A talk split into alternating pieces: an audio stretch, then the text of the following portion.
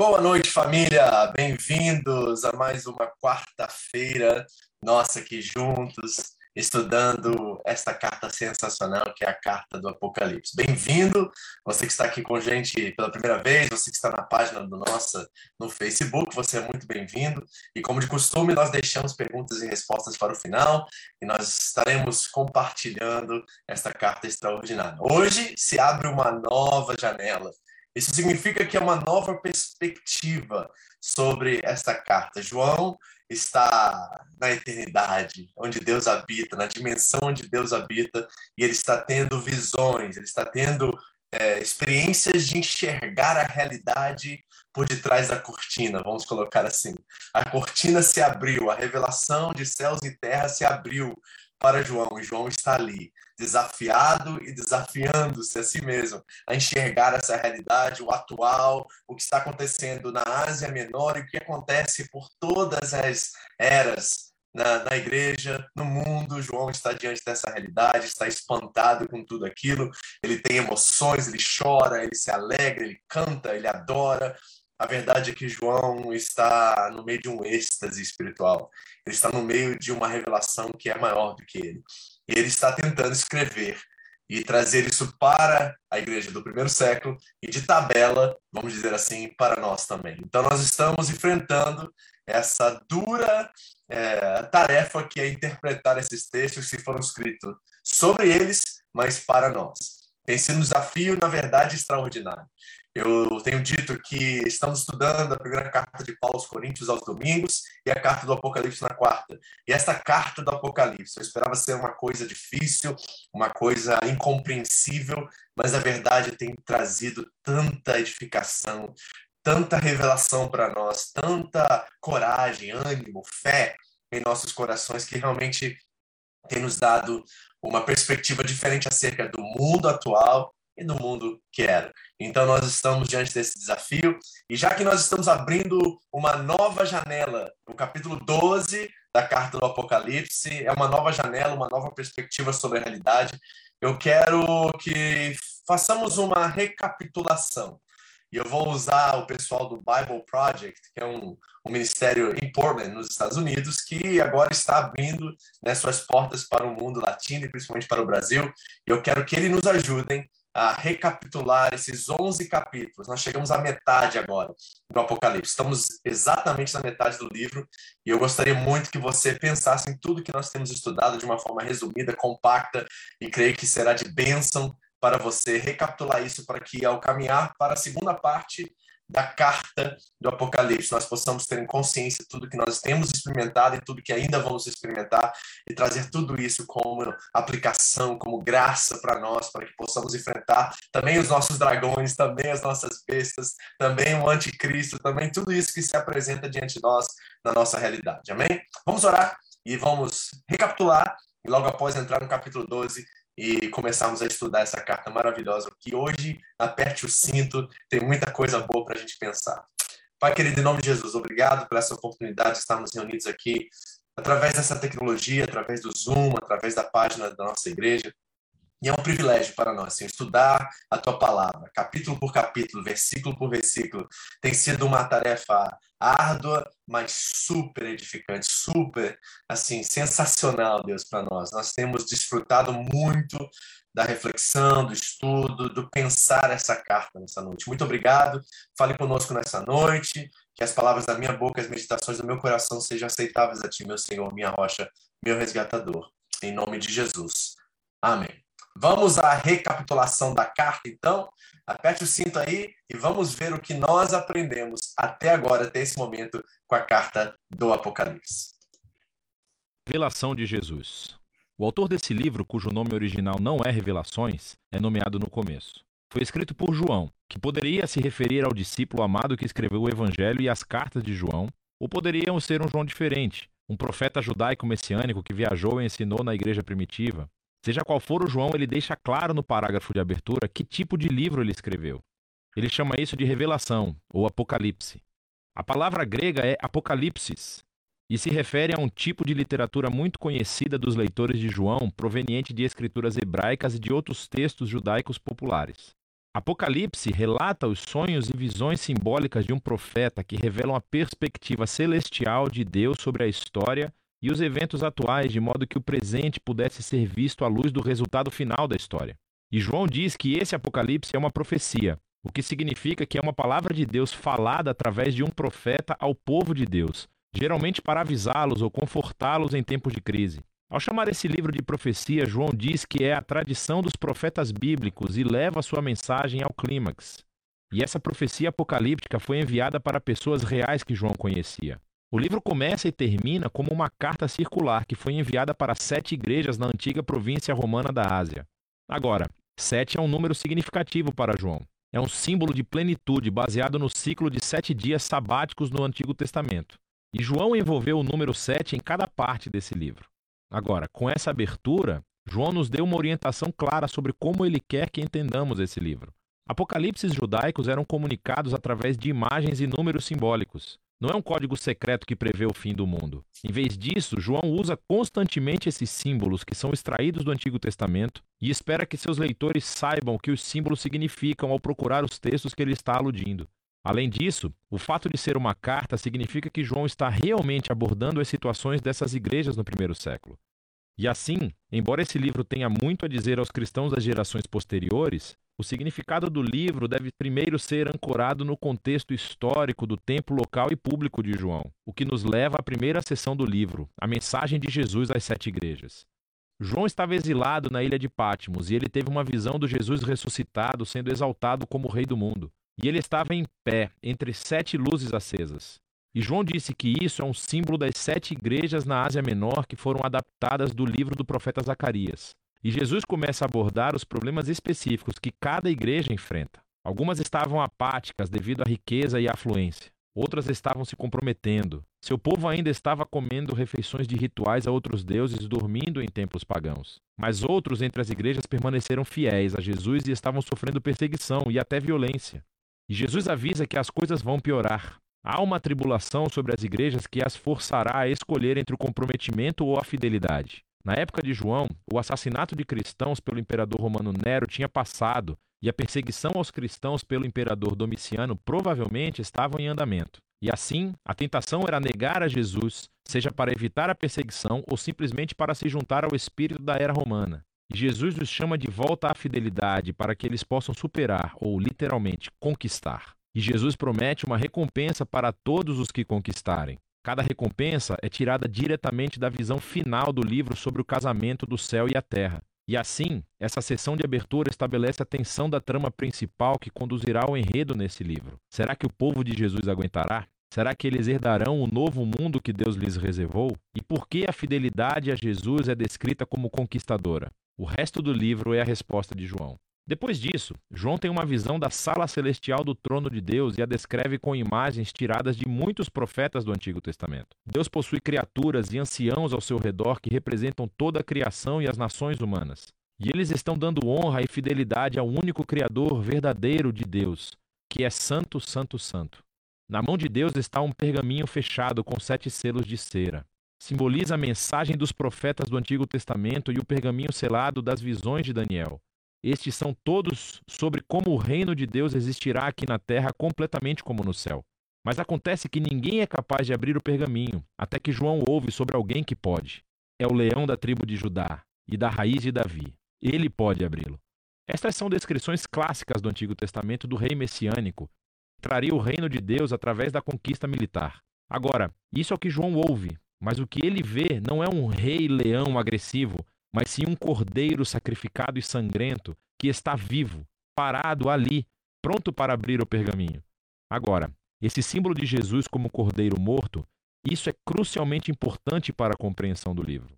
João está dizendo que a promessa do Antigo Testamento do futuro reino vitorioso de Deus foi inaugurada através do Messias crucificado. Jesus venceu os seus inimigos, morrendo por eles, como o verdadeiro cordeiro da Páscoa, para que pudessem se redimir. Por causa da ressurreição, a morte de Jesus na cruz não foi uma derrota, mas sim a sua entronização. Foi a maneira como ele conquistou o mal. E assim, essa visão conclui com o cordeiro ao lado do que está sentado no trono. E juntos eles são adorados como o único e verdadeiro Criador e Redentor. E o cordeiro morto começa a abrir o pergaminho. É um símbolo da sua autoridade divina para guiar a história até a sua conclusão. O que nos leva à próxima sessão do livro, os três ciclos dos sete: sete selos, sete trombetas e sete taças. E cada ciclo relata o reino e a justiça de Deus vindo aqui na terra como no céu. Agora, algumas pessoas pensam que os três conjuntos de sete juízos divinos representam uma sequência literal e linear de eventos que aconteceram no passado ou poderiam estar acontecendo agora, ou ainda acontecerão no futuro quando Jesus voltar. Mas observe como João uniu todos os sete. As últimas sete taças saem da sétima trombeta e do sétimo selo. E as sete trombetas emergem do sétimo selo, como as bonecas matrioscas, cada sétima continha as próximas sete. Observe também como cada uma das séries de sete culmina no juízo final e elas têm conclusões correspondentes. Portanto, é mais provável que João esteja usando cada conjunto de sete para descrever o mesmo período de tempo entre a ressurreição de Jesus e o futuro retorno de três perspectivas diferentes. Então o cordeiro morto começa a abrir os primeiros quatro selos do pergaminho. E João vê quatro cavaleiros. É uma imagem do livro de Zacarias, capítulo 1.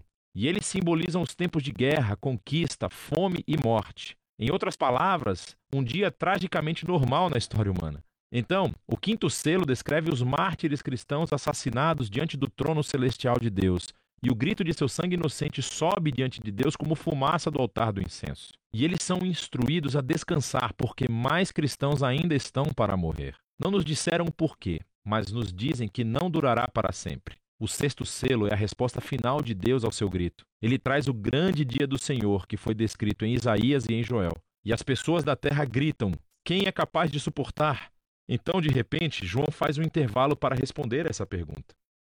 João vê um anjo com um anel de sinete vindo para tocar uma marca de proteção nos servos de Deus que estão suportando toda essa dificuldade. E ele ouve o número daqueles que são selados, 144 mil. É um censo militar como o do livro de Números, capítulo 1. Existem 12 mil de cada uma das 12 tribos de Israel. Agora, preste atenção. O número desse exército é o que João ouviu, assim como ele ouviu sobre o leão conquistador de Judá. Mas em ambos os casos, o que ele viu então foi o surpreendente cumprimento daquelas imagens militares em Jesus, o Cordeiro Morto.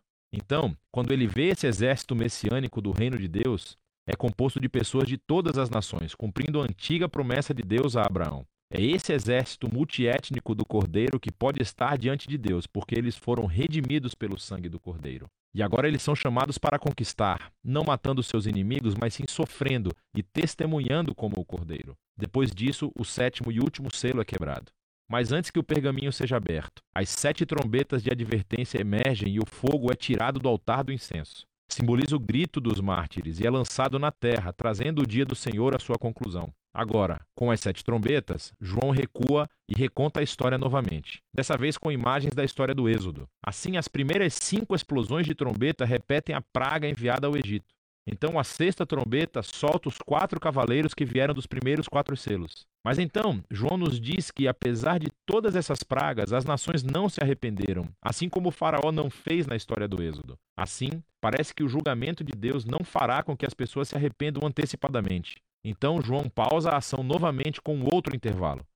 Um anjo traz o pergaminho não selado que foi aberto pelo cordeiro. E assim como Ezequiel, João é instruído a comer o pergaminho e depois proclamar a sua mensagem às nações. Finalmente, o pergaminho do cordeiro está aberto e agora vamos descobrir como o reino de Deus virá aqui na terra. O conteúdo do pergaminho é escrito em duas visões simbólicas. Primeiro, João vê o templo de Deus e os mártires junto ao altar, e é instruído a medir e separá-los. É uma imagem da proteção tirada de Zacarias, capítulo 2. Mas então, as cortes externas da cidade são excluídas e são pisoteadas pelas nações. Agora, alguns pensam que isso se refere literalmente a uma destruição de Jerusalém, que aconteceu no passado ou que acontecerá no futuro.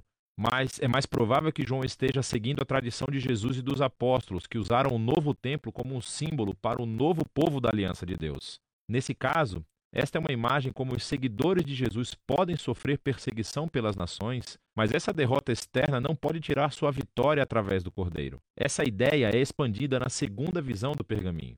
Deus nomeia duas testemunhas como representantes proféticos para as nações. Mais uma vez, algumas pessoas pensam que isso se refere literalmente a dois profetas que aparecerão um dia no futuro, mas João os chama de castiçais, que é um de seus símbolos claros para as igrejas. Portanto, Essa visão é mais provável sob o papel profético dos seguidores de Jesus que devem assumir o manto de Moisés e Elias e chamar nações e governantes idólatras para retornarem ao único e verdadeiro Deus. Mas de repente uma fera horrível aparece. Lembre-se de Daniel capítulo 7. E a fera conquista as testemunhas e as mata. Mas então Deus as traz de volta à vida e vindica as testemunhas diante de seus perseguidores. E o resultado final é que muitos entre as nações finalmente se arrependem arrependem e dão glória ao Deus Criador no dia do Senhor. Agora, pare. Pense nas histórias até agora. As advertências de Deus através dos selos e através das trombetas não geraram arrependimento entre as nações, assim como as pragas do Êxodo apenas endureceram o coração do Faraó. Mas o Cordeiro conquistou seus inimigos, amando-os, morrendo por eles. E agora a mensagem do pergaminho do Cordeiro revela a missão de seu exército, a Igreja.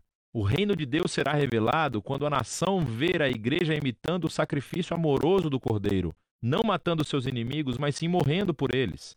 É a misericórdia de Deus mostrada através dos seguidores de Jesus que levará as nações ao arrependimento.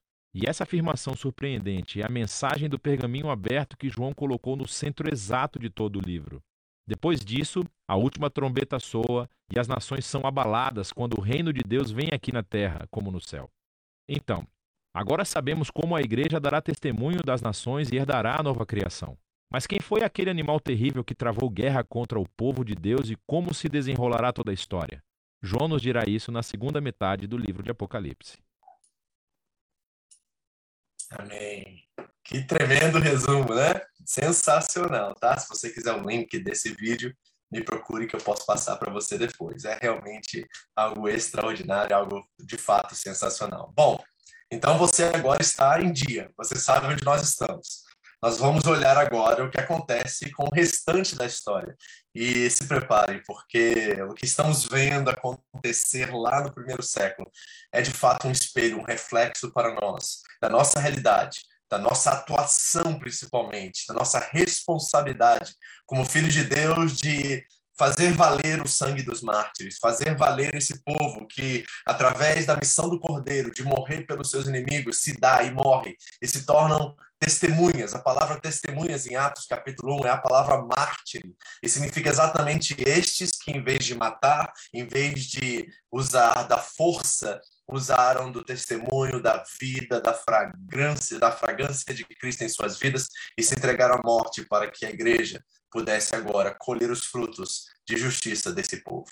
Nós temos uma missão diante dessa verdade e nós não podemos nos acovardar não podemos sentar em nossas cadeiras espirituais, em nossos domingos, nos esconder em nossos cultos. Nós temos uma missão, assim como esse povo, de propagar essa boa nova, essa boa nova do reino de Deus, de, de onde os bem-aventurados saem, aqueles que são misericordiosos, aqueles que são pacificadores, aqueles que são humildes, pobres de espírito, mansos.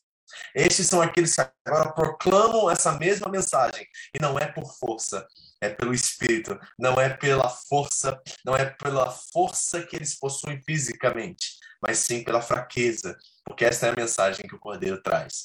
E nós vamos vencer porque o Cordeiro venceu. Essa é a história. Então vamos continuar agora no capítulo 12. Nós vamos falar sobre a mulher e o dragão, essas duas, esses dois personagens se apresentam agora e nós precisamos entender o que significa. Mas antes disso, vamos ler o texto. Está em Apocalipse capítulo 12, de versículos 1 ao 18, eu creio. Eu gostaria de ler, fazer essa leitura com vocês pausadamente, para que nós possamos já compreender as, as, os símbolos e os sinais que se apresentam aqui. É isto mesmo. João usa a palavra sinais para representar todas as figuras que aparecem aqui. Nós precisamos interpretar diante dessa lente. Isso é importante e fundamental. Diz assim a palavra de Deus: Apareceu no céu um sinal extraordinário uma mulher vestida do sol, com a lua debaixo dos seus pés e uma coroa de doze estrelas sobre a cabeça. Ela estava grávida e gritava de dor, pois estava para dar à luz. Então, apareceu no céu outro sinal.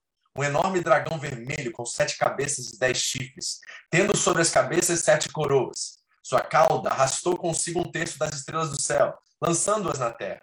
O dragão colocou-se diante da mulher que estava para dar à luz, mas devorar o seu filho no momento em que nascesse. Ela deu à luz ao filho, um homem que governará todas as nações com um cetro de ferro. Seu filho foi arrebatado para junto de Deus e de seu trono. A mulher fugiu para o deserto, para um lugar que lhe havia sido preparado por Deus, para que ali a sustentassem durante 1260 dias. Novamente volta essa mesma esse mesmo número, né, que representa três anos e meio, que é metade de sete. Lembra dessas figuras né, de linguagem que são importantíssimas, então. Sete é a plenitude, a perfeição, então, menos metade de sete é que ainda não havia sido completo o que deveria acontecer. Então, essa é a figura de linguagem quando nós vemos 1260 dias ou três anos e meio. Houve, então, uma guerra nos céus. Miguel, esse arcanjo de Daniel, certo? De Judas, ele se apresenta, é um guerreiro, é um soldado de Deus que se apresenta, o arcanjo Miguel. E seus anjos lutaram contra o dragão. E o dragão e seus anjos revidaram. Mas estes não foram suficientemente fortes. E assim perderam seu lugar nos céus. O grande dragão foi lançado fora. Ele é a antiga serpente chamada Diabo ou Satanás, que engana o mundo todo. Ele e seus anjos foram lançados à terra. Então ouviu uma forte voz dos céus que dizia: Agora veio a salvação, o poder e o reino do nosso Deus, e a autoridade do seu Cristo, pois foi lançado fora o acusador dos nossos irmãos, que os acusa diante de nosso Deus dia e noite. Eles o venceram pelo sangue do Cordeiro e pela palavra do testemunho que deram. Diante da morte, não amaram a própria vida. Portanto, celebrem-no, ó céus, e os que neles habitam. Mas, ai da terra e do mar, pois o diabo desceu até vocês. E ele está cheio de fúria, pois sabe que lhe resta pouco tempo. Quando o dragão foi lançado à terra, começou a perseguir a mulher que dera a luz ao menino. Foram dadas à mulher as duas asas grande, da grande águia, para que ela pudesse voar para o lugar que lhe havia sido preparado no deserto, onde seria sustentada durante o tempo, tempos e meio tempo, fora do alcance da serpente. Então a serpente fez jorrar da sua boca água como um rio, para alcançar a mulher e arrastá-la com a correnteza. A terra, porém, ajudou a mulher abrindo a boca engolindo o rio que o dragão fizera jorrar da sua boca.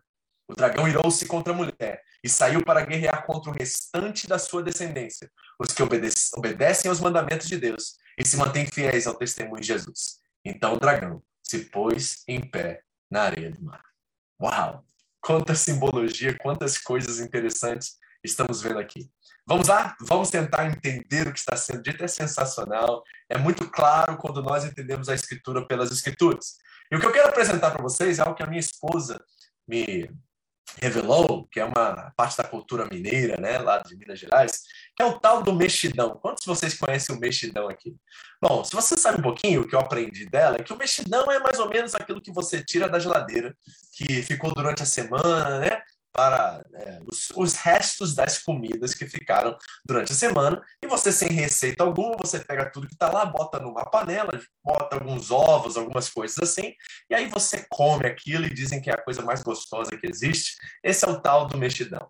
E uma coisa que nós não podemos fazer ao entrarmos na segunda parte do Apocalipse é um mexidão hermenêutico, ou seja, um mexidão de interpretação. É pegar de várias fontes, de vários lugares, de várias percepções, ou fazemos aquilo que eu chamo de escatologia é, de jornal certo? De tentar interpretar esses textos diante da realidade atual que nós vivemos.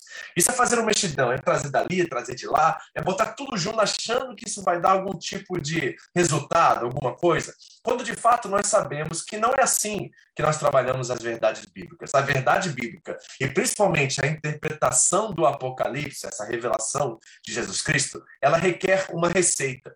E a receita ela é muito clara e muito simples. A carta do Apocalipse não pode significar para nós o que não significou para os seus leitores. Isso é fundamental. Eu tenho dito essa frase todas as vezes aqui, para que você não faça um exercício futurístico de jogar o Apocalipse para o final e esquecer que ele está nos revelando coisas importantes acerca do tempo pelo qual ele foi escrito e que tem aplicações muito importantes para nós.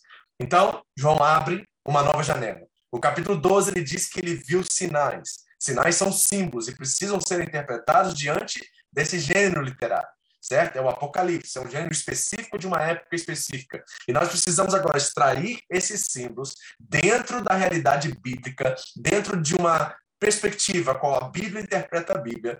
Você acabou de assistir isso no vídeo, que o, o perdão, o Apocalipse está encharcado no Antigo Testamento. Então nós precisamos entender isso e começarmos a nossa interpretação ao entender o que está sendo dito para esses irmãos lá no primeiro século. Vamos ao texto. Apocalipse 12, de 1 a 12. Apareceu no céu um sinal extraordinário. Uma mulher vestida do sol, com a lua debaixo dos seus pés e uma coroa de doze estrelas sobre a cabeça.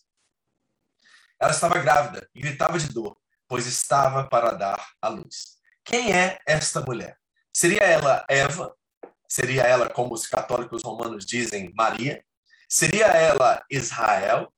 Bom, o fato é que essa mulher representa todos esses personagens. E, na verdade, ela representa todo o povo de Deus, tanto no Antigo Testamento como no Novo Testamento. Ela não é um personagem específico dentro da história da cristandade. Não, ela representa todo o povo de Deus. A paródia dessa mulher se apresenta já já, nós vamos ver no capítulo 17.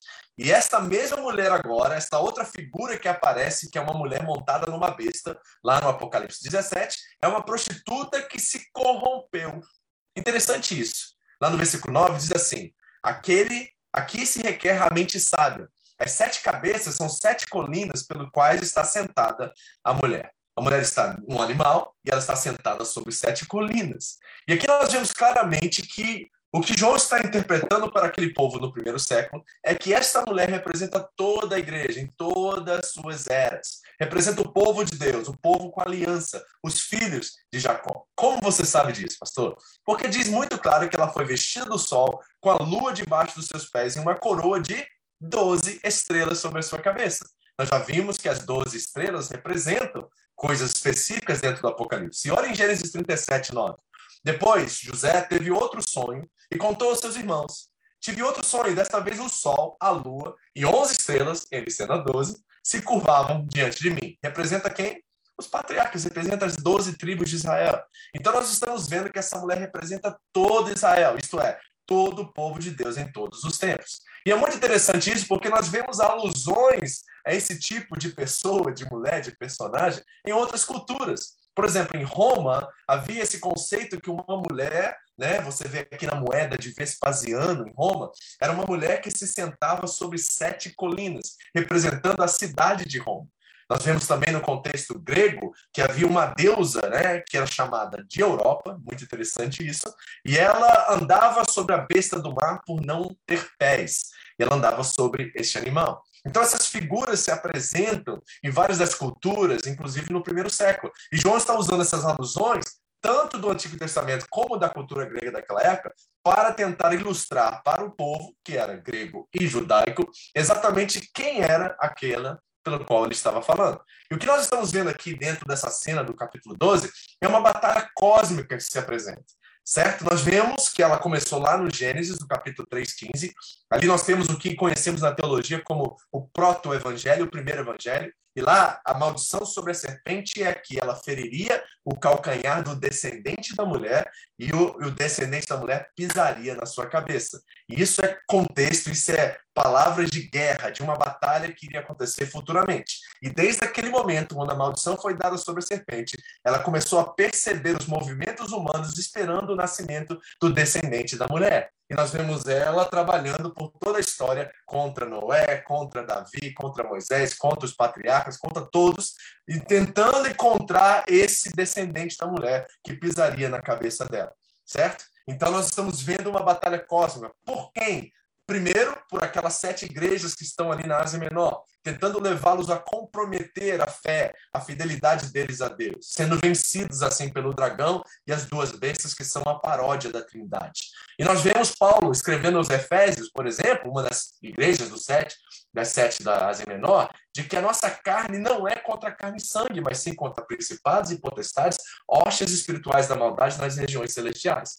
Então nós temos já essa percepção a olhar o todo, não só as questões terrenas, mas as questões da dinâmica espiritual, de que há uma batalha cósmica acontecendo. E esse dragão que nós veremos ler e interpretar em breve, ele está atrás dessa mulher. E essa mulher representa toda a igreja, tanto do Antigo Testamento como do Novo Testamento. Quer ver uma outra razão pelo qual interpreto a mulher assim? Lá, no, no, esse, esse tipo de literatura chamada apocalíptica, ela é muito presente durante o período intertestamentário. O que, que é isso, pastor? São os 400 anos entre o Antigo Testamento e o Novo Testamento.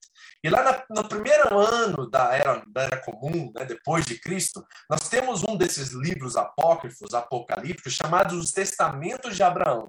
E sabe como eles simbolizam, por exemplo, Abraão, Abraão e Sara? Abraão é conhecido como o Sol e Abraão é conhecido como a Lua. Olha só que coisa interessante.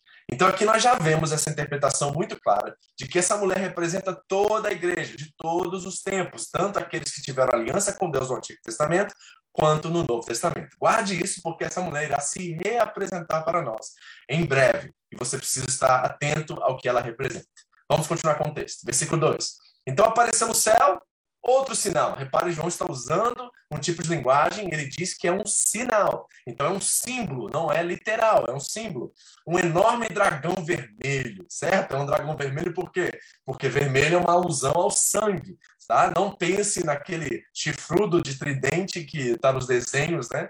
Aí falando sobre o diabo, não. Nós estamos falando de alusões, são figuras de linguagem, metáforas usadas para representar algo maior do que isso. Então ele é um dragão vermelho com sete cabeças, dez chifres. Isso significa poder, são símbolos de poder, e sobre a sua cabeça sete coroas, ou seja, ele tinha certo, certa autoridade, certo poder para reinar.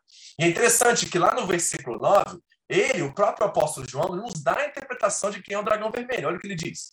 O grande dragão foi lançado fora. Ele é a antiga serpente, chamada Diabo ou Satanás, que engana o mundo todo. Ele e os seus anjos foram lançados à terra. Então temos a interpretação, e nós já vamos ver no versículo 9 o que significa cada uma dessas palavras, mas aqui nós vemos que esta é a antiga serpente. E o que, que esse dragão vermelho está fazendo? Ele está tentando destruir a semente da mulher, a descendência da mulher. Diz lá no versículo 17 assim, ó, o dragão irou-se contra a mulher e saiu para guerrear, não só contra ela, mas contra o restante da sua descendência. Olha a linguagem da mulher, representando algo muito maior do que um personagem exclusivo, singular, mas sim toda a igreja, tanto o restante da descendência, quanto os que obedecem os mandamentos de Deus e aqueles que se mantêm fiéis ao testemunho de Jesus. Ela representa todas essas pessoas, certo? Então ela é a igreja, os fiéis, o remanescente que permaneceu em meio à tribulação, à perseguição e ao martírio. Esta, este é o sinal. Então esse dragão está vindo contra essa mulher. Vamos continuar.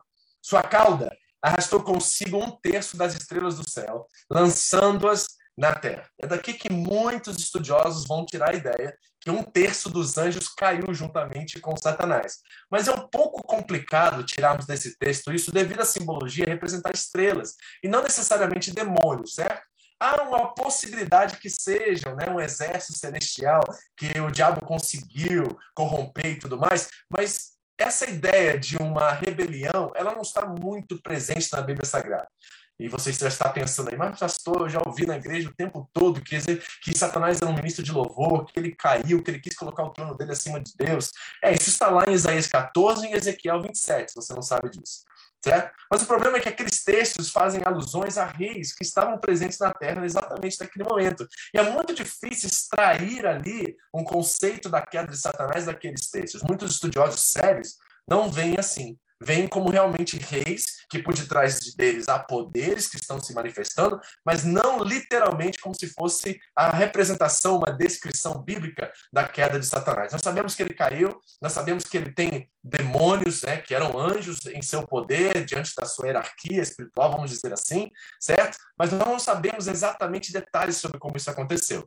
Mas aqui diz o texto que consigo a sua cauda arrastou um terço das estrelas. O dragão colocou-se diante da mulher que estava para dar a luz, para devorar o seu filho no momento em que nascesse. E aí nós vamos voltar lá em Gênesis 3,15 de novo e lembrar que a promessa sobre a serpente é que um dia o filho da mulher, o descendente da mulher, o Messias, viria para esmagar a cabeça dela. E ela, a serpente, feriria o calcanhar dele. Lógico que a linguagem simbólica, poética ali também, referindo que o dragão teria, a serpente teria um poder e uma autoridade para ferir aqueles que pertencem à descendência da mulher. E no final, este que é o descendente irá acabar com o reino deste, o que Jesus chamou de príncipe do mundo, certo? E qual é, quais são as características desse homem? Ela dará, dará luz a um filho, um homem que governará todas as nações com cetro de ferro. E da onde nós extraímos essa mensagem? Da onde João está tirando essa ideia de que ele governará com cetro de ferro? Dos Salmos. Repare, a Bíblia interpretando a Bíblia. Veja Salmos 2,9. É um salmo messiânico. Proclamarei o decreto do Senhor. Ele me diz: olha o que Deus diz a Cristo: Tu és o meu filho, hoje te gerei. Pede-me e te darei as nações como herança e os confins da terra como tua propriedade. Isso aqui não é uma uma mensagem para a igreja atual para estender e para crescer e para estender suas tendas, para que ela possa sair de um lugar pequeno para um lugar grande. Não, tem a ver com o reino do Filho, a qual foi dado por Deus, com toda autoridade e poder. Por isso que em Mateus 28 Jesus disse: Agora todo o poder foi me dado, portanto, ir de fazer discípulos. Porque ele tem toda a autoridade e todo o poder agora. Ele recebeu isso do seu Pai. Então repare o que ele é e o que ele diz. Tu, diz Deus sobre o filho, quebrarás com vara de ferro, de ferro e as despedaçarás com um vaso de barro. É daí que João extrai essa essa linguagem de que realmente esse é o papel do Messias, do Filho de Deus, o Cordeiro sacrificado que morreu pelos nossos pecados. Ele tem toda a autoridade e tem todo o poder. Então o que acontece? Ele não consegue matar a criança. Nós vimos isso lá em Mateus 2. Quem lembra? Quando Herodes tentou matar as crianças de dois anos né, para baixo, tentando acabar com esse novo rei que foi proclamado pelos magos. Lembra dessa história nos evangelhos? Pois é, ela está presente aí. Exatamente isso que João está descortinando para nós. Nós vimos a história sendo narrada por Mateus, pelos evangelistas, e agora nós vemos o que está acontecendo lá na esfera espiritual, né, diante dessa realidade, é, dessa realidade que estava presente ali. Então, o que acontece com ele? O filho foi arrebatado para junto de Deus e de seu trono. O que é esse arrebatado para junto de Deus, seu trono? É a sua morte, a sua ressurreição e a sua ascensão ao Pai. É uma forma de João colocar de forma compacta todo o ministério de Jesus, o que ele fez, o que ele concluiu e como ele voltou ao Pai e recebeu toda a autoridade. Então aqui está representado nessa frase, arrebatado para Deus e seu trono, a morte, a ressurreição e a ascensão de Jesus. Certo? O menino nasceu, e o menino nasceu e a profecia se cumpriu, e agora ele tem todas as nações diante dele, a herança dele dos confins da terra como sua propriedade. Isso é muito claro. Olha o que diz N.T. Wright.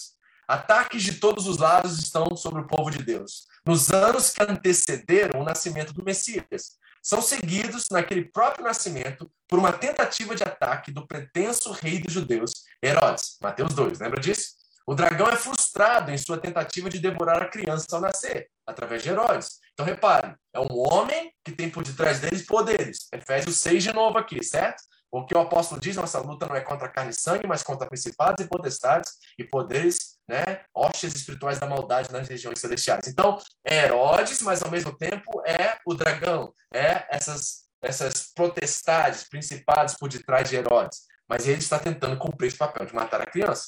E o que acontece? O dragão é frustrado, porque a criança nasce. Ele, então, ainda mais frustrado, porque com uma compreensão notável de toda a história da vida de Jesus, a criança é arrebatada para Deus e para o seu trono. Morte, ressurreição, ascensão. Aí diz assim, ó, em outras palavras, o próprio Jesus ganha a vitória por meio da sua morte, ressurreição e ascensão, e portanto não é mais vulnerável a qualquer coisa que o dragão possa fazer. Ou seja, o dragão perdeu quando a criança é levada de volta a Deus, na sua ascensão, né? esse que é o filho que pede e recebe as nações, a herança e a propriedade e a autoridade, o diabo agora fica louco e ele agora irá atacar os descendentes da mulher. É isso que João está nos revelando aqui. Ele não conseguiu matar a criança, que foi a promessa do Messias, e agora ele irá contra os descendentes dele. Certo? Então vamos ver o que acontece. Diz o texto, versículo 6. A mulher fugiu para o deserto para um lugar que lhe havia sido preparado por Deus, para que ali a sustentassem durante 1260 dias. De novo, três anos e meio. Mas o que é fugir para o deserto? A criança nasce, ela morre, ela ressuscita e ela ascende ao Pai. E aí a mulher, que agora é a igreja, representa a igreja primitiva, ela vai para um lugar no deserto. Ela deserta lugar de perseguição, lugar de provação. Então agora não é literal que a mulher fugiu para um deserto e tudo mais, não. A igreja agora está passando por um período de provação, porque o dragão ficou furioso porque não conseguiu matar o Messias, a criança, e agora ele vem para guerrear contra o restante da descendência, o remanescente, os que obedecem os mandamentos de Deus e os que se mantêm fiéis ao testemunho de Jesus. Então nós estamos vendo uma guerra espiritual, uma batalha cósmica se apresentando aqui. E essa batalha continua até os dias de hoje. É o dia que Cristo inaugurou o reino e quando esse reino será concretizado no dia do juízo. Então nós estamos no meio dessa ação do dragão agora, espiritualmente falando, perseguindo os filhos de Deus. E isso acontece por três anos e meio, certo? Que Deus poupa, que Deus guarda, ou seja, não é, é a exatidão, não é a perfeição desse tempo, ele coloca uma medida de tempo aqui para que a igreja tenha esperança que essa provação, que foi muito mais intensa no primeiro século e continua acontecendo nos nossos dias, ela tem um prazo de validade. É isso que ele está dizendo.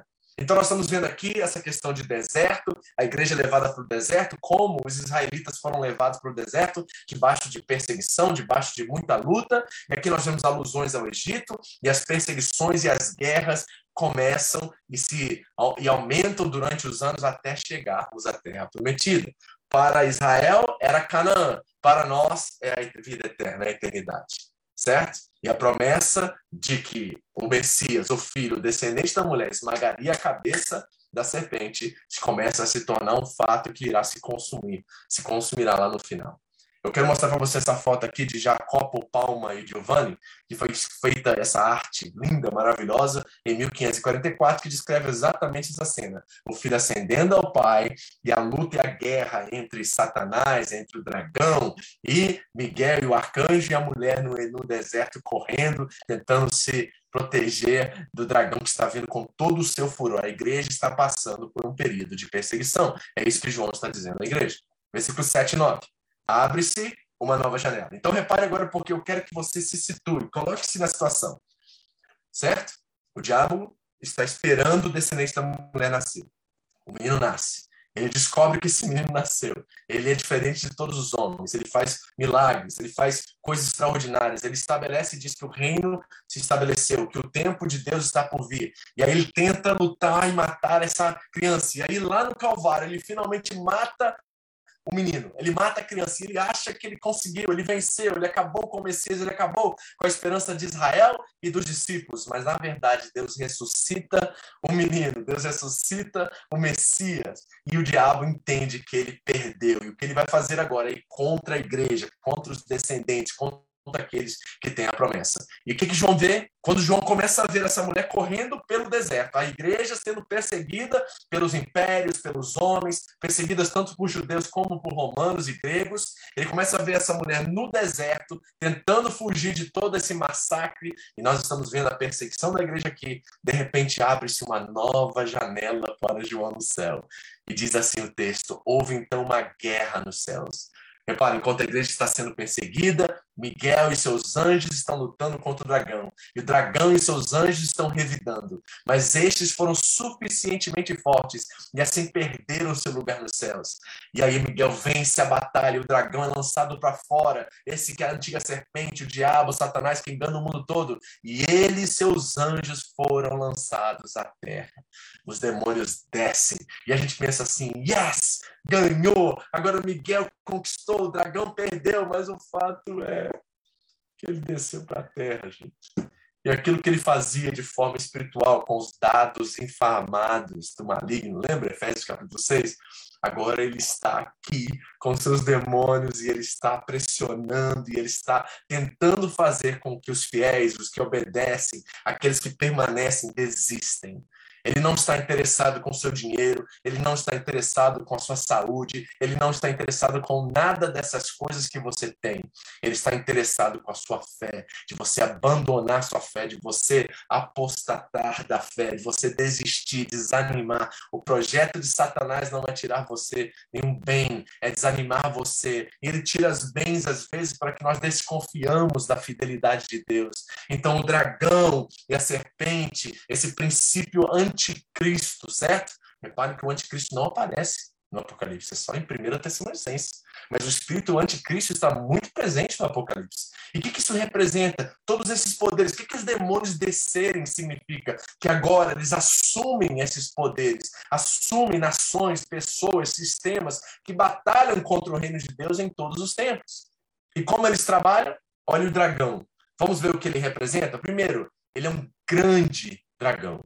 Ele tem força. Deus permitiu que ele atuasse por um tempo com força. Ele tem muita força. Por isso que quando os anjos lutam contra Satanás, o próprio Miguel diz assim, que o Senhor o repreenda, porque ele conhecia a autoridade, conhecia a hierarquia, conhecia a força desse dragão. Que o Senhor o repreenda, ele disse, quando lutava pelo corpo de Moisés. Então ele é um grande dragão. Ele tem força. Segundo, ele é a antiga serpente. O que é a antiga serpente? É aquela lá do Éden, lembra? Que enganou a mulher e o homem, que fez com que o homem fosse omisso. Então repara esse espírito do anticristo, esse espírito do dragão. Ele tem as suas estratégias de trabalhar principalmente contra os fiéis, aqueles que obedecem, aqueles que permanecem, aqueles que dão a sua vida por causa do cordeiro. Ele é a antiga serpente do Éden. Ele também é o diabo. A palavra diabolos no grego significa o que acusa. É ele que está na sua cabeça o tempo todo dizendo que você não é ninguém, que você não é filho de Deus nada, que você não presta, que o seu passado, na verdade, jamais pode ser apagado, que você não é uma nova criação, que você não pode viver o reino nesse tempo e ser uma testemunha viva dele. Esse dragão que fica o tempo todo acusando a gente de que nós não somos nada e não podemos fazer nada por Jesus. E ele também é o Satanás. E a palavra Satanás significa o procurador de justiça no hebraico, ou adversário. E João diz que ele também engana todo mundo. É ele que está aqui. Os anjos desceram. Nesse período entre a morte, a ressurreição e a ascensão de Cristo e a vinda, a segunda vinda de Cristo, essa é a batalha que nós estamos travando aqui agora. Tanto a igreja no primeiro século como nós. As estratégias mudaram. São diferentes, as formas. Eu acho que a estratégia, na verdade, continua sendo a mesma. E nós que somos tão burros, continuamos caindo nas mesmas coisas. Na verdade, não é interessante como você enxerga certas coisas e não consegue se livrar delas? Não é interessante como você sempre está caindo na mesma situação? Nós estamos aqui como crianças, sabe, sendo enganados, sendo levados de lado de um lado para o outro por um ser que já perdeu, um ser que é derrotado, um ser que sabe que não há nada que ele possa fazer contra o cordeiro mais, mas ele vai tentar a todo e qualquer custo levar os fiéis, aqueles que obedecem, aqueles que não estão dispostos a entregar sua vida por causa do cordeiro, à perdição, à apostasia. Esse é o problema e nós temos que lutar contra isso, porque ele é o diabo, como Jesus disse lá em João 8,44, o pai da mentira. Ele também é aquele que Jesus disse que viu cair do céu como um relâmpago.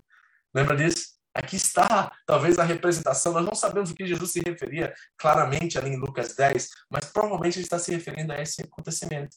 A sua ascensão e ele vê Satanás caindo diante dessa batalha cósmica entre Miguel e os seus demônios. Diz o texto, versículo 10 a 12. E aí, lembre-se, nós estamos diante de uma nova janela da batalha cósmica. No meio dessa batalha cósmica, quando Satanás cai, quando os anjos descem, sabe o que João vê? Ele vê a igreja triunfante. Olha o que diz o texto. Então ouviu uma forte voz dos céus que dizia: Agora veio a salvação, o poder e o reino do nosso Deus, e a autoridade do seu Cristo, pois foi lançado fora o acusador de nossos irmãos, que os acusa diante de nosso Deus dia e noite.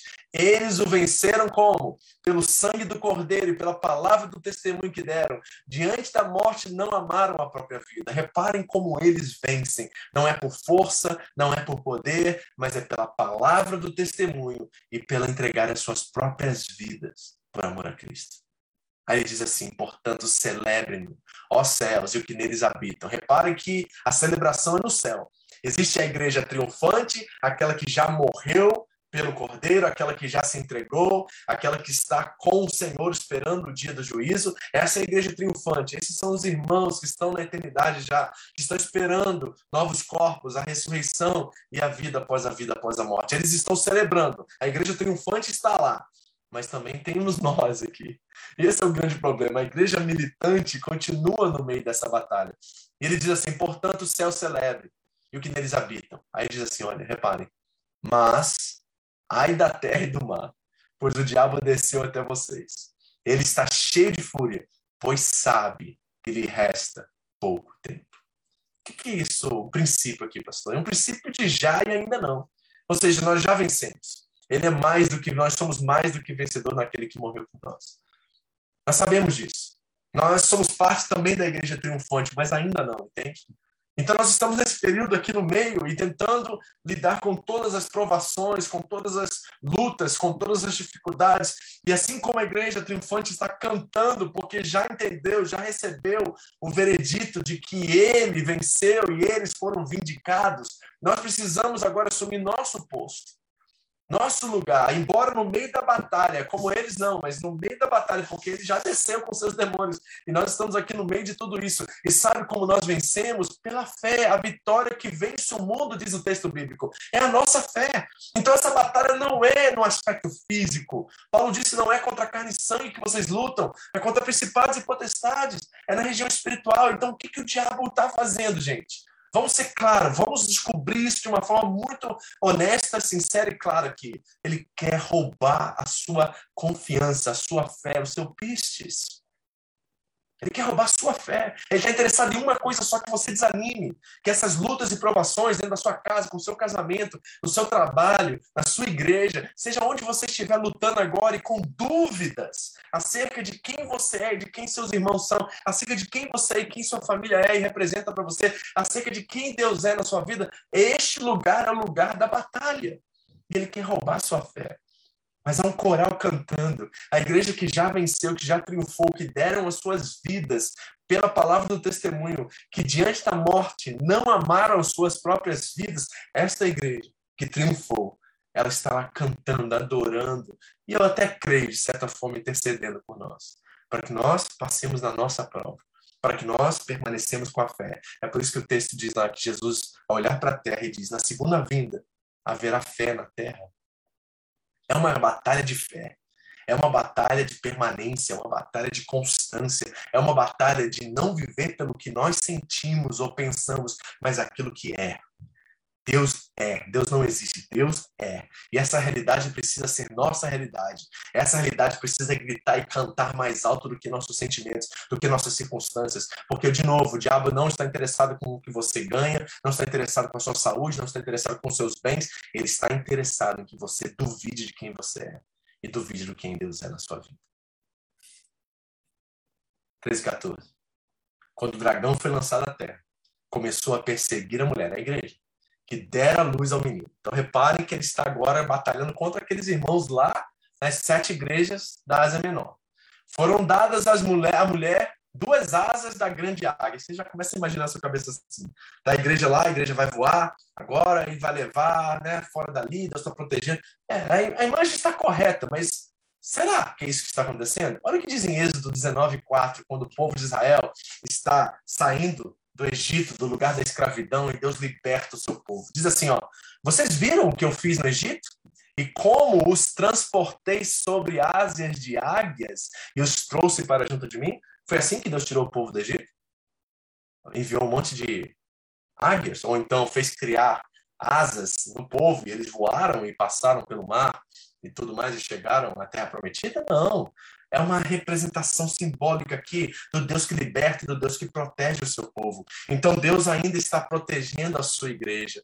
Ela pôde voar para o outro lado, um lugar que havia sido preparado no deserto, Egito. São alusões novamente a isso, do povo que é perseguido, é Faraó vindo contra, é Moisés batendo o cajado, abrindo o mar. Todas essas linguagens estão muito presentes aqui. A igreja está passando de uma forma diferente agora pelas mesmas perseguições que o povo de Israel passou no Egito.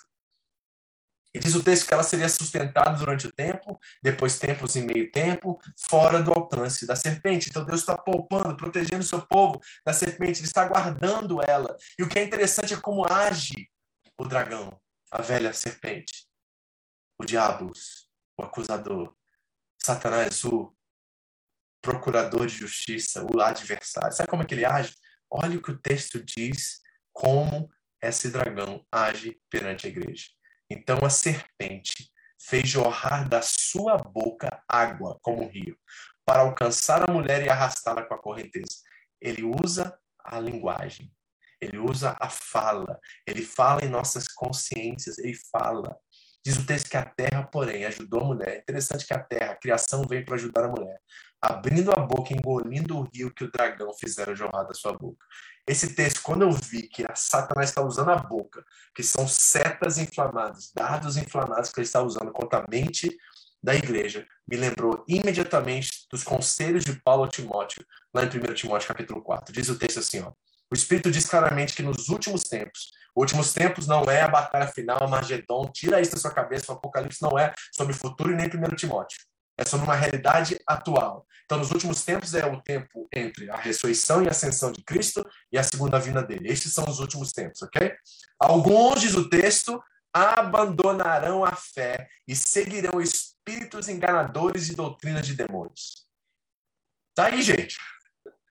E nós vemos isso claramente, pastor. Nós estamos no fim dos tempos. É claro que nós estamos, isso já está acontecendo. Quantas pessoas estão abandonando a fé? Isso é o jorrar da sua boca água com rio do diabo, tentando enganar, tentando acusar, levando as pessoas a desviarem da sua fé. E como são desviados?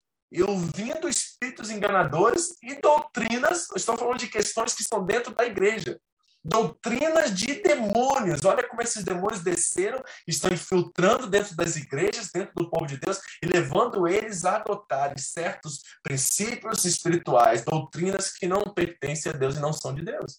Enganando o povo, desviando o povo. Tais ensinamentos vêm de homens hipócritas e mentirosos. Mas Paulo não é o diabo, não é o dragão, sim, mas como que o dragão opera? Através de pessoas. Ele usa pessoas, são poderes por detrás dessas forças humanas. Homens hipócritas, mentirosos, que têm a consciência cauterizada, proíbem o casamento, o consumo de alimentos que Deus criou para serem recebidos com ação de graças, pelo que eles creem e conhecem a verdade. Reparem, ele está falando de um contexto religioso, onde homens vão criando regras, vão criando situações onde aprisionam as pessoas e o diabo está lá batendo palma porque esses homens, na verdade, estão sendo usados pelo próprio diabo para enganar o povo de Deus. Porque o povo que tem a palavra, o povo que tem o sopro de Deus em suas mãos, não lê, é ignorante, é analfabeto bíblico. E por isso são faz, são presas fáceis nas mãos de homens mentirosos, enganadores. É assim que ele está jorrando água. É assim que vem o dilúvio de Satanás. Olha o que disse Craig Kinner. Na forma mais comum da história grega sobre Leto e Apolo, o deus do mar escondeu Leto sobre o mar até que ele pudesse ter filho. Em outra versão da história, o dragão agitou as águas contra ela, mas a terra ajudou erguendo a ilha de Delos. Então repare que na cultura grega já havia um conceito de uma, uma um dragão, uma coisa vir certo? E, e essa figura está tentando ter um filho, e de repente as águas se agitam, há um dilúvio, e essa pessoa é protegida por alguma coisa. Então, o que, que João está fazendo aqui? Ele está usando histórias e ilustrações do Antigo Testamento, histórias e ilustrações para o povo grego, o povo que é pagão, ímpio, para que eles possam entender o que está acontecendo aqui. Ele traz todas essas ilustrações e ele replica essas imagens com um novo conteúdo. Ou seja, Dilúvios, por exemplo, são uma imagem típica de julgamento, lá em Jeremias capítulo 47. Tribulação, Salmos 32, 39, no Antigo Testamento, mas Deus havia prometido segurança para o povo. Então, quando a terra abre, engole as águas do Satanás, é uma forma de Deus proteger o seu povo. Assim como ele protegeu o seu povo no Êxodo, ele protegerá o seu povo no novo Êxodo. Apenas como ele trouxe Israel através do Mar Vermelho. Então, essas figuras de linguagem estão trazendo agora uma esperança profunda a esse povo que está sofrendo perseguição lá no primeiro século e deveria ter o mesmo efeito para nós nos nossos dias. A questão é, será que nós já fomos pegos de surpresa por aquele que é o enganador do mundo, o enganador das nações? Será que nós já estamos sentados na nossa apatia espiritual? Já estamos apóstatas, de certa forma? Já não consideramos mais o falar de Jesus para as pessoas, já temos tomado uma postura isenta, meio em cima do muro, em certas questões da nossa fé? E será que esse, que é o dragão, que está perseguindo essa mulher e usa sua boca, já nos conseguiu enganar? Já conseguiu dizer para nós, talvez em nossos tempos agora, não fique trabalhando assim demais não para Deus. Cuida da sua vida um pouco. Tira um tempo para você e sua família. Olha como é que ele fala, igreja. Para quê? Você já trabalhou tanto para o Senhor. Que tal você descansar um pouco? Sabe? Para que ir no culto todo domingo? Para que fazer uma célula e abrir sua casa para pregar o evangelho? Você é uma pessoa muito ocupada. Ah, sua esposa vai ficar, é, vai ficar sujando sua casa. Ah, é você comprou casa não é para os outros, é para você. Olha, olha como é que é um dilúvio que sai da boca do dragão, tentando nos levar a não sermos ativos no reino. Eu quero recomendar para vocês as cartas do diabo ao seu aprendiz de C.S. Lewis. Tem várias coisas que ele fala a respeito disso que eu estou dizendo agora. Ele usa várias ilustrações, lógico, é fictício, mas ele mostra como é o atuar do diabo através de todo o conceito bíblico que ele aprendeu. E tem uma coisa muito interessante nesse texto, de uma pessoa que estava na igreja e estava lá, o diabinho, conversando com seu amigo de trabalho, e eles começaram a falar sobre um rapaz que estava na igreja. Aí o diabo olhou para o outro e falou assim: É isso aí, não precisa nem tocar, porque ele está sentado nesse domingo aí, nesse banco aí, faz anos. Então não se preocupe com ele, vamos pegar aquele que está fazendo alguma coisa para o Senhor. E não é interessante que quando Deus escolhe pessoas, ele sempre escolhe alguém que está ativo na obra? Me lembrei agora de Gideão, por exemplo. No meio de uma grande batalha de perseguição, de luta, onde os amalequitas, eu creio que eram amalequitas ou amalequitas, um desses povos, eles vieram e eles roubavam toda a colheita de Israel. E sabe o que, que o Gideão estava fazendo? Ele estava malhando trigo no lugar de fazer vinho. Ele teve uma estratégia, estava trabalhando, e quando ele estava trabalhando diante dessa nova estratégia, Deus chama ele para libertar o seu povo. Deus chama os ocupados. Deus chama e abençoa e cuida e protege daqueles que têm em primeiro lugar o seu reino. Então, irmãos, vamos terminar. Quando isso acontece, o dragão ira-se contra a mulher que saiu para guerrear. Olha, ele muda de foco. A mulher está no deserto. O que aconteceu? Ele atacou a mulher, Deus protegeu. É a igreja, certo? Mas tem um remanescente dessa igreja que está presente também. Então, em vez de ir contra a igreja, ele vai para um remanescente. Nós não sabemos exatamente quem é esse remanescente, mas é o povo de Deus ainda. Tem um remanescente ainda presente. Pode ser uma parte de Israel que não se, se não negou o Messias, nós não sabemos. Nós sabemos que agora ele muda o foco. E diz o texto: o dragão irou-se contra a mulher e saiu para guerrear contra o restante. A palavra aqui restante, loipos, no grego, é a palavra remanescente da descendência. Os que obedecem aos mandamentos de Deus e mantêm fiéis ao testemunho de Jesus. Então o dragão se pôs em pé na areia do mar. A mulher escapa e o dragão vira atenção para os descendentes da mulher. Provavelmente aquelas sete igrejas na Ásia Menor, ou um grupo que estava ali naquela igreja. Gálatas 4,4 diz assim: Mas quando chegou a plenitude do tempo, Deus enviou seu filho, nascido de mulher, nascido debaixo da lei, a fim de redimir os que estavam sob a lei, para que recebêssemos a adoção de filhos. E porque vocês, eu e você, somos filhos, Deus enviou o seu espírito de seu filho ao coração de vocês. E ele clama: Abba, Pai. Assim, você já não é mais escravo, mas filho. E, por ser filho, Deus também o tornou herdeiro. Essa é a promessa para nós. Essa é a promessa para esse remanescente. Essa é a promessa que eu creio está sobre você e está sobre mim. Nós que permanecemos focados e buscando o reino de Deus em primeiro lugar. Ah, pastor, mas tem tantas dificuldades. As suas dificuldades não são diferentes das dificuldades dos nossos irmãos lá no primeiro século. As suas dificuldades não são diferentes de muitos que estão sofrendo e morrendo pelo evangelho no Afeganistão, no Irã. A maior igreja no mundo hoje, dizem os estudiosos, saiu da China e foi para o Irã clandestina, pessoas morrendo, pregando o evangelho em risco de vida. Esses remanescentes, esses estão focados em buscar no primeiro lugar o reino de Deus, porque o tempo é curto, meu irmão, e ele sabe, o dragão, que lhe resta pouco tempo. E a partir desse momento, o dragão e a mulher se tornam protagonistas dessa história. Nós vamos ver o que vai acontecer com eles nos próximos capítulos. Mas eu quero terminar fazendo algumas aplicações aqui para vocês. Primeiro, esteja consciente que o nosso maior inimigo não é o governo, não é o nosso patrão, não é carne e sangue. Há poder por detrás de cada um desses que estão hoje pressionando você. Pastor, como é que eu venço esses poderes? A palavra de Deus diz que a nossa fé é a vitória. A vitória que vence o mundo é a nossa fé. O que é isso, pastor? Permanecendo constante, constante nas obras do Senhor. Nós vimos lá em 1 Coríntios 16 que o fruto da ressurreição é dedicar-se à obra do Senhor. É foco, igreja. É constância, é permanência na fé. Não é ativismo. É oração, é jejum, é vida com Deus, é simplicidade e sinceridade do Evangelho. Paulo diz aos Coríntios, segundo capítulo, segunda carta, capítulo 11, de que ele teme que a astuta serpente, esse dragão, roubou a simplicidade e a sinceridade dos coríntios a Cristo. Esse é o grande problema. Nós perdemos a simplicidade, que são os princípios elementares da nossa fé, vivemos uma vida simples, em oração, em jejum, cuidando, amando e servindo uns aos outros e principalmente os nossos inimigos. Os poderes não têm poder contra nós. A palavra de Deus diz que aquele que é de Deus, o inimigo não toca. A palavra de Deus diz que aquele que está em mim é maior do que aquele que está no mundo.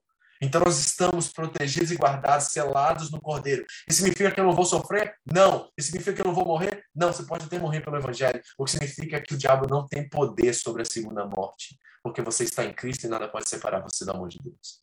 Segunda aplicação.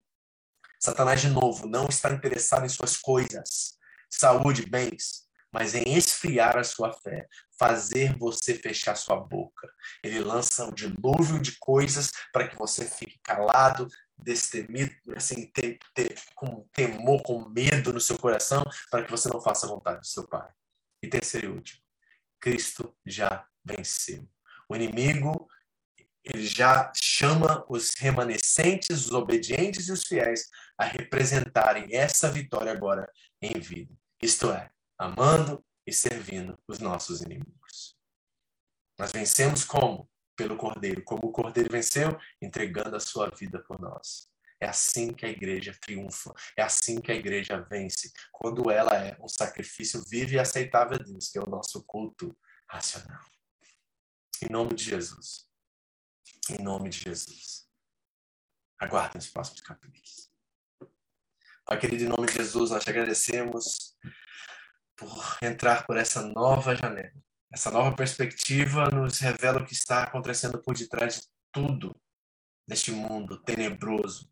E como continuamos crendo e sabendo e reconhecendo que o Senhor é soberano, que nada foge dos seus planos e que o Senhor continua sendo Deus, continua, Pai, fazendo a tua vontade e reinando sobre todos nós.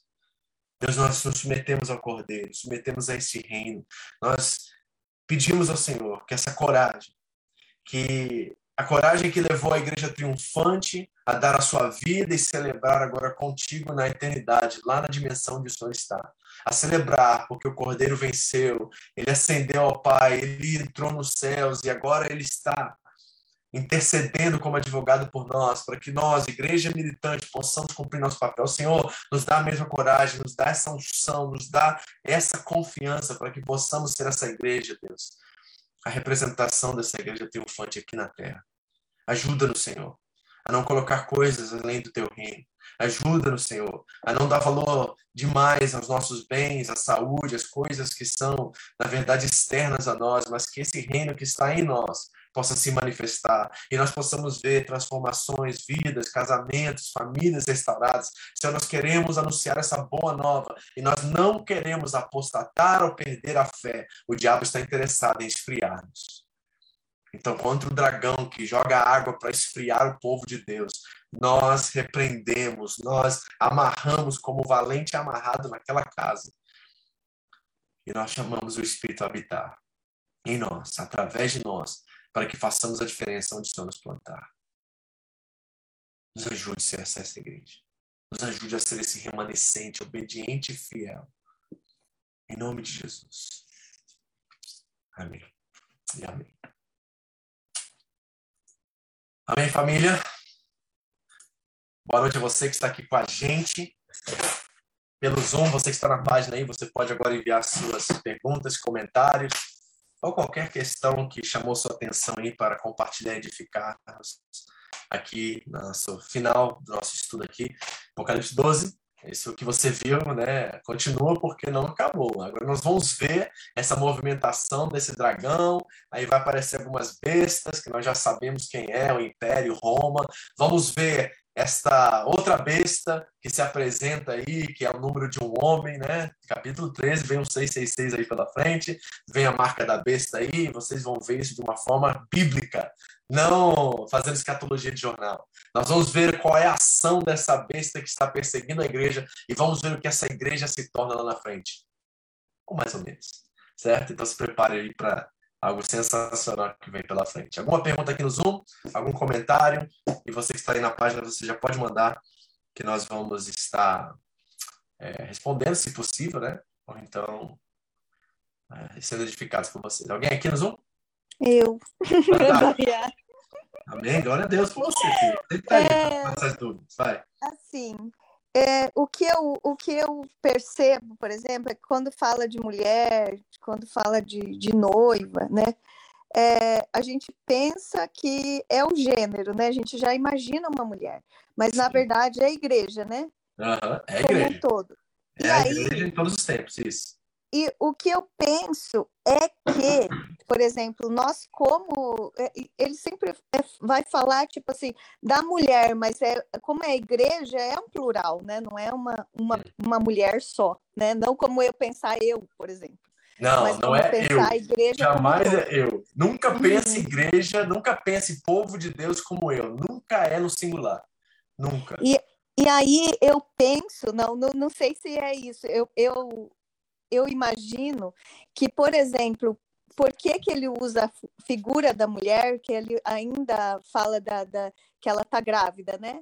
Hum. Eu penso que é como uma gestação, por exemplo, é, a vida da igreja é como uma gestação que, tipo assim, tem é, uma transformação, e, e aí, tipo assim, você tem dores de parto, você tem várias coisas que você tem que sacrificar por causa do seu filho que está dentro da sua barriga, gerando é, um filho, e que no fim, tipo, você vê, vê a recompensa no filho, né? No nascimento do filho. É, seria meio que isso, tipo assim, a história da igreja, tipo, a missão da igreja gerar Jesus, tipo? Olha, Thali, não é, não está muito longe essa ilustração, essa analogia que você trouxe, porque Jesus, quando ele vai falar da sua ressurreição, ele usa também a figura de um parto, né? Ele diz assim, como vocês, como uma mãe que está sofrendo durante a gestação e o parto, e aí quando dá luz, de repente vê aquela criança e toda a dor vai embora, Jesus fala que os discípulos iriam sentir isso com a sua ausência depois de sua morte, né? E mais depois, com a sua ressurreição, eles se alegrariam como a mãe se alegra com o filho que nasceu. Então não vejo muito distante você usar esse tipo de analogia para representar a igreja. Eu creio que a igreja, sim, tem um período de gestação, um período em que né, nós estamos nascendo dessa forma. Paulo vai usar também esse tipo de linguagem quando ele fala aos Gálatas, né, que eu estou gerando vocês como uma mãe gera uma criança no parto. Uhum. Certo? Essa é a linguagem que ele usa. Então, não está, não está muito distante, não. Isso é uma realidade. Certo? A questão é se essa criança que está nascendo é filho ou não. Ou se é bastardo. Uhum. Essa é a questão, sabe? Porque uhum. Depende também de que mãe está gerando esse parto. A mãe é o próprio Senhor, é o dono da igreja, é aquele que é o cabeça, a origem de todas as coisas? Ou será que é uma ideia nossa do que é a igreja? Ou será que é um, uma denominação, uma vertente é, religiosa que está gerando esse parto? Ou é a igreja que vemos representada dentro do Novo Testamento, né, que é a representação de um só povo que Deus levantou desde Abraão? Será que esta é a igreja que está sendo gerada aqui? Ou será que é uma ideia nossa do que representa a igreja? Eu tenho minhas dúvidas acerca disso nos nossos dias, porque porque nós vimos lá em 1 Timóteo que tem um, um povo que se acha igreja, mas não é igreja, porque eles estão sendo enganados por doutrina de demônios. E lá na primeira igreja, das igrejas do primeiro século, as sete da Ásia Menor, tem sinagogas de Satanás em duas dessas igrejas. Então eu fico pensando que tipo de igreja é essa, sabe? Eu sempre entendi que cada domingo que eu estou diante do nosso povo, daqueles que nós temos um carinho de chamar a Home International Church, se apresentam todo domingo duas igrejas ali. Tem a igreja do nosso Senhor Jesus Cristo, a igreja católica universal, nesse sentido assim, que é aqueles que foram selados, aqueles que estão é, foram remidos pelo sangue do Cordeiro, e tem pessoas que gostam da instituição Home Church, uhum. que gostam da vida social da igreja, que gostam da minha forma de pregar ou, ministrar o evangelho, ou gostam da música da igreja, da, da, tem tantos motivos e razões pelo qual, pelos quais as pessoas vão à igreja, e não vejo problema de você chegar à igreja assim. O problema é você permanecer diante dessas carências, sabe? Mas se também não tem problema a gente gostar, tipo, da, da, da, da forma que, que você expõe, ou gostar de, que, de, da, do louvor. É, o importante é não ser o motivo da gente estar lá, né? Porque um dia eu vou falhar, um dia eu não uhum. vou estar lá, um dia o louvor não vai estar bem. E aí? E aí a gente não chegou ao padrão que a gente gostaria, então vamos sair, vamos procurar outro lugar. É isso que está acontecendo nos nossos dias, não é? Pessoas estão trocando de igreja por causa de ministério infantil. Pessoas estão trocando de igreja por causa de problemas relacionais que não foram resolvidos e perdoados. Então, assim, nós estamos vendo a, uma. Nem sei se existe essa palavra, tá? Razoabilidade, né? É uma igreja rasa. Uma igreja uhum. que é superficial, artificial nas suas propostas relacionais. E ela se torna mais frágil e menos profética diante do mundo. E nós vemos uma igreja no Brasil, por exemplo, como exemplo aqui agora, trazendo o nosso povo, que está chegando a mais de 50 milhões e um país que é mais injusto, mais pobre, mais miserável, mais corrupto do que nunca.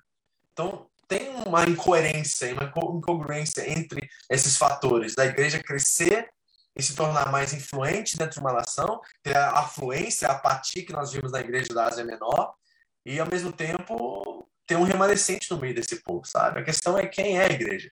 Quem é? é e, e, mas aí, isso daí, quem é a igreja, daí é, é uma coisa individual, eu acho. Porque daí cada um que decide. Porque você tá lá, mas você decide se você é ou não é. Uhum. Não é? E deixa com ele para separar bodes e ovelhas no final.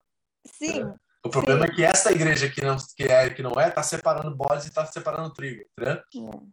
Mas e ele, e ele, Deus, Deus pode, tipo assim, é, se ele decidir, ele pode, tipo, levar toda a igreja a ser igreja de verdade. Mas ele não vai fazer isso, eu acho. Não vai fazer isso por força, né? Uhum. É através do Espírito, né? Por isso que o texto do Apocalipse, quando fala às igrejas, termina todos eles dizendo a mesma coisa. Ouça o que diz o Espírito às igrejas. E outra coisa que eu pensei é, então, quem é mais fiel é sempre mais atacado? Parece, né? Uhum. Parece que a fidelidade, se eu posso dizer isso, porque eu tenho um, pouquinho de pé atrás com essa palavra fidelidade quando expressa de cá para cima, sabe? De uhum, nós para Deus. Uhum, eu acho que o máximo que porque nós ninguém é 100% fiel, né? Eu acho que nós somos leais. Uhum. Eu acho que tem lealdades, tem aspectos de lealdade no nosso compromisso com Deus. Fidelidade é muito forte para mim. Certo? Ou é fé. Quanto maior a fé, mais às vezes. Vamos lá, que fé e fidelidade são muito são sinônimos, biblicamente é. falando, tá? Uhum. Então vamos dizer que eles são mais atacados, eles são mais atacados porque eles são uma contracultura, eles são uma contramão ao mundo e ao sistema de valores do mundo. Uhum. Certo? Então não é um, um, um, ataque deliberado, assim, embora nós sabemos que, como vimos hoje, que é uma batalha cósmica e o dragão e seus demônios estão trabalhando com esses poderes e forças humanas contra nós, certo? Então qualquer um que se aponta para promover a justiça e o bem comum, independente se a pessoa é de Cristo ou não é, mas deseja amar e servir o seu inimigo, com certeza a pessoa ela encontra resistência.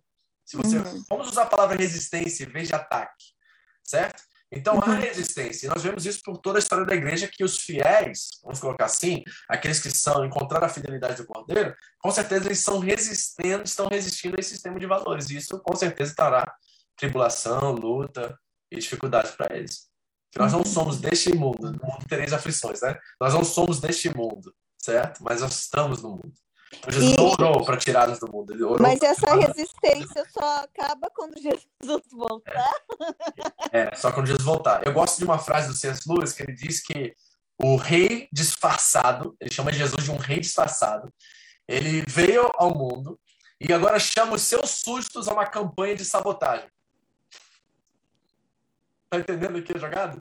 Uhum. Então nós estamos sabotando um reino falso, uma paródia do reino de Deus, que tenta com seus tentáculos dominar o mundo e as esferas sociais, governamentais e tudo mais. E nós somos um povo que está tentando sabotar esse reino e sabotar não pela força, não pelo poder, não pelo governo, não por instrumentos de justiça, mas pela morte do cordeiro, que agora implica que nós devemos esperar essa morte em vida. Entendi. Então, minha filha, é morrer. Esse é o papel dos discípulos de Cristo. Negar a si mesmo, pegar a sua cruz e seguir o, Amém. morrer. Tá aí. Amém. Nós vencemos não por força, mas pelo Espírito. Nós vencemos pela fraqueza, porque é a nossa fraqueza que está a nossa força. Amém. Então não é força, não é impor, não é militar o negócio, não é o, o Senhor dos Exércitos que se apresenta agora, embora ele seja tudo isso, na essência é o Cordeiro, que sacrificado agora revela os seus filhos que também morrem pelos seus inimigos. É outro reino, minha filha, é outra jogada, é espiritual pegada. Tem que ser maduro para entender isso. Porque senão, a gente vai continuar fazendo orações erradas, pedindo, como o Tiago disse, e não recebendo, porque pedindo de acordo com os nossos próprios deleites. Que oração é essa que pede os seus próprios deleites? É a oração egoísta, que está tentando ter as coisas por força e não pelo Espírito. Uhum. Que que, qual é o resultado final de tudo que eu acabei de dizer, Tarita? Descanso. Descanso. Eu não estou mais acordando amanhã para ganhar o meu pão. Meu pão já está dado. O pai, pai me disse que o pão é nosso. Então eu estou acordando amanhã para que eu possa, diante das minhas responsabilidades, promover a justiça no mundo. Pronto. Acabei Resolvi. de descobrir que eu estou orando errado. Perfeito. Esse que é a metanoia que nós precisamos buscar todas as vezes que nós nos reunimos. Então, eu não estou orando para promoção de trabalho. Eu, os maduros, eu estou falando para gente madura. Não estou dizendo uhum. que você não pode orar por isso. Eu estou uhum. falando gente que já encontrou um outro caminho, uma outra, uhum. um reino de cabeça para baixo. Esse povo. A gente não ora mais para que Deus prospere a gente, promove a gente. A gente ora para que a vontade dele seja feita independente do resultado. Sim. E para que nós sejamos bem-aventurados, que somos pobres de espírito, misericordiosos, pacificadores, mansos, os que são perseguidos por causa do nome dele. Esse é o reino de Deus. E viver nesse reino não é para qualquer um. Porque é, é, negar a si mesmo. É pegar a sua cruz, não é a dele, a dele está resolvida, a sua cruz, e seguir a ele. Amém? Amém. Bem-vindo ao reino. Alguém mais aqui no Zoom?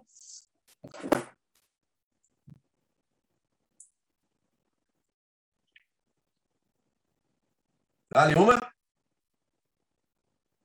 Vamos ver que tem alguém aqui na página. Pastor, se o dragão estava esperando a criança nascer para matar, então quer dizer que o diabo teve chance de matar Jesus? Ou Deus já sabia que seria impossível? É, é assim, nós estamos com a perspectiva terrena. João está com vivendo aquela realidade, Deus sendo o autor do tempo, do Cronos, do Kairos. Lógico que Deus sabia. Lógico que Jesus, Judas, Paulo, os profetas, os apóstolos, todos esses foram escolhidos e foram persuadidos pela graça de Deus a viver isso. Então nós sabemos que Jesus veio e havia sim poder suficiente de Deus para que ele fizesse o que ele fez. Então o diabo não tinha chance, Miquel. Você que mandou essa pergunta, né? O diabo não tinha chance diante disso. Mas nós não experimentamos essa história da perspectiva do eterno, a gente experimenta essa história na realidade. Então, o que, que João está contando para a gente é o fator presente, certo? Lógico que Deus sabia, em sua onisciência, o que iria acontecer e como o diabo ia acontecer. Ele sabia tudo isso. Estava tudo, vamos dizer assim, não gosto dessa palavra, mas nessa questão de Jesus, principalmente, já estava fundamentado antes da fundação do mundo. Apocalipse 13, 8, vamos ler isso semana que vem. A cruz foi dada antes da fundação do mundo. Então Deus já sabia, em sua onisciência, que o diabo não tinha chance e que havia uma profecia lá no Gênesis 3,15 que a mulher né, ia ter um filho, o filho ia pisar na cabeça de, do diabo e o diabo ia ferir o calcanhar dela. Então, isso estava escrito, vamos colocar assim, certo? Cristo viria, ele morreria, ele ressuscitaria, ele seria, ele ascendia ao Pai, e aí Deus ia dar a ele todas as nações e todo o poder e toda a autoridade. Isso está tá determinado, vamos colocar assim, certo? Mas não quer dizer que tudo está determinado porque Deus determinou certas coisas. Então, João está experimentando isso conosco, com as igrejas, certo? É, nós não temos essa leitura do futuro, nós temos a leitura do presente atual. Então, assim que a gente consegue enxergar isso, certo? Então, quanto a Cristo, sim, estava predeterminado. Quanto a Judas, seu filho da perdição, estava predeterminado, nós sabemos disso, certo? Mas a Bíblia causa essa tensão, né? Porque Judas teve uma chance de se arrepender. Ele não precisava ter tido o fim que ele teve, de morrer do jeito que ele morreu, certo? Ele poderia ter, em vez de ir ao sinédrio lá, a devolver as moedas pela sua o remorso que ele sentiu, não arrependimento, o remorso, ele poderia ter ido a Cristo. E eu tenho certeza que Jesus teria perdoado ele pelo que ele fez, certo? Então, mas é o se de novo, né? Se, se isso, se aquilo, certo? Então nós estamos desse lado do Cronos, tentando decifrar tudo isso e chegar a tudo isso quando aquele que é o Senhor do tempo sabe todas as coisas. Amém? Difícil, né? Essas coisas de, é, da presciência, da onisciência de Deus são mistérios e a gente não sabe como, mas a gente está agora desse lado tentando interpretar tudo isso, fazendo uma leitura de tudo isso. É bem complicado. Amém, turminha? Alguém mais aqui? Última chance? Então vamos orar. Agradecer a Deus por essa noite. Em nome de Jesus. Pai, muito obrigado. Que o Senhor possa dar descanso, renovar as forças dos meus irmãos.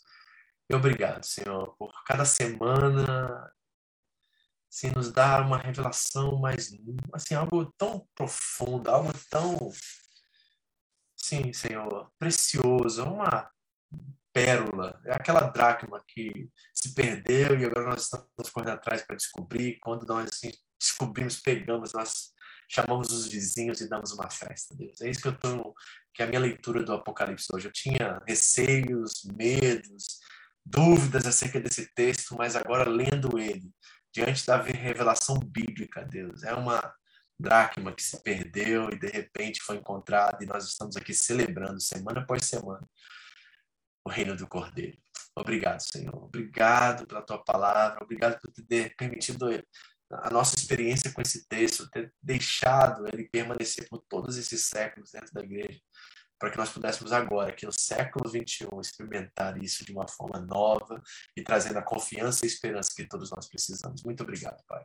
Abençoe meus irmãos. Em nome de Jesus. Amém. Amém.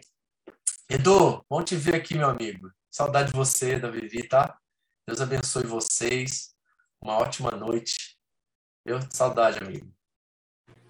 Pastor. Fala, amigão. Vou. Saudade de você também, saudade de vocês, né? Eu só vou ligar, vou aparecer rapidinho na câmera, tá. só para te mostrar uma coisa linda aqui, hein? Opa! Preparado, né? Segura Vai. aí, quer Uh, ó.